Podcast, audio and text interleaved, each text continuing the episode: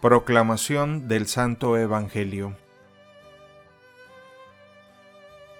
En aquel tiempo Jesús reunió a los doce y les dio poder y autoridad para expulsar toda clase de demonios y para curar enfermedades. Luego los envió a predicar el reino de Dios y a curar a los enfermos. Y les dijo, No lleven nada para el camino ni bastón, ni morral, ni comida, ni dinero, ni dos túnicas.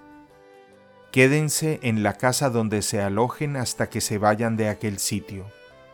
Y si en algún pueblo no los reciben, salgan de ahí y sacúdanse el polvo de los pies en señal de acusación.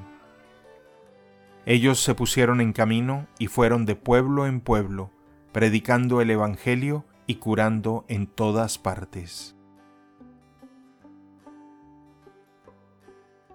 Palabra del Señor.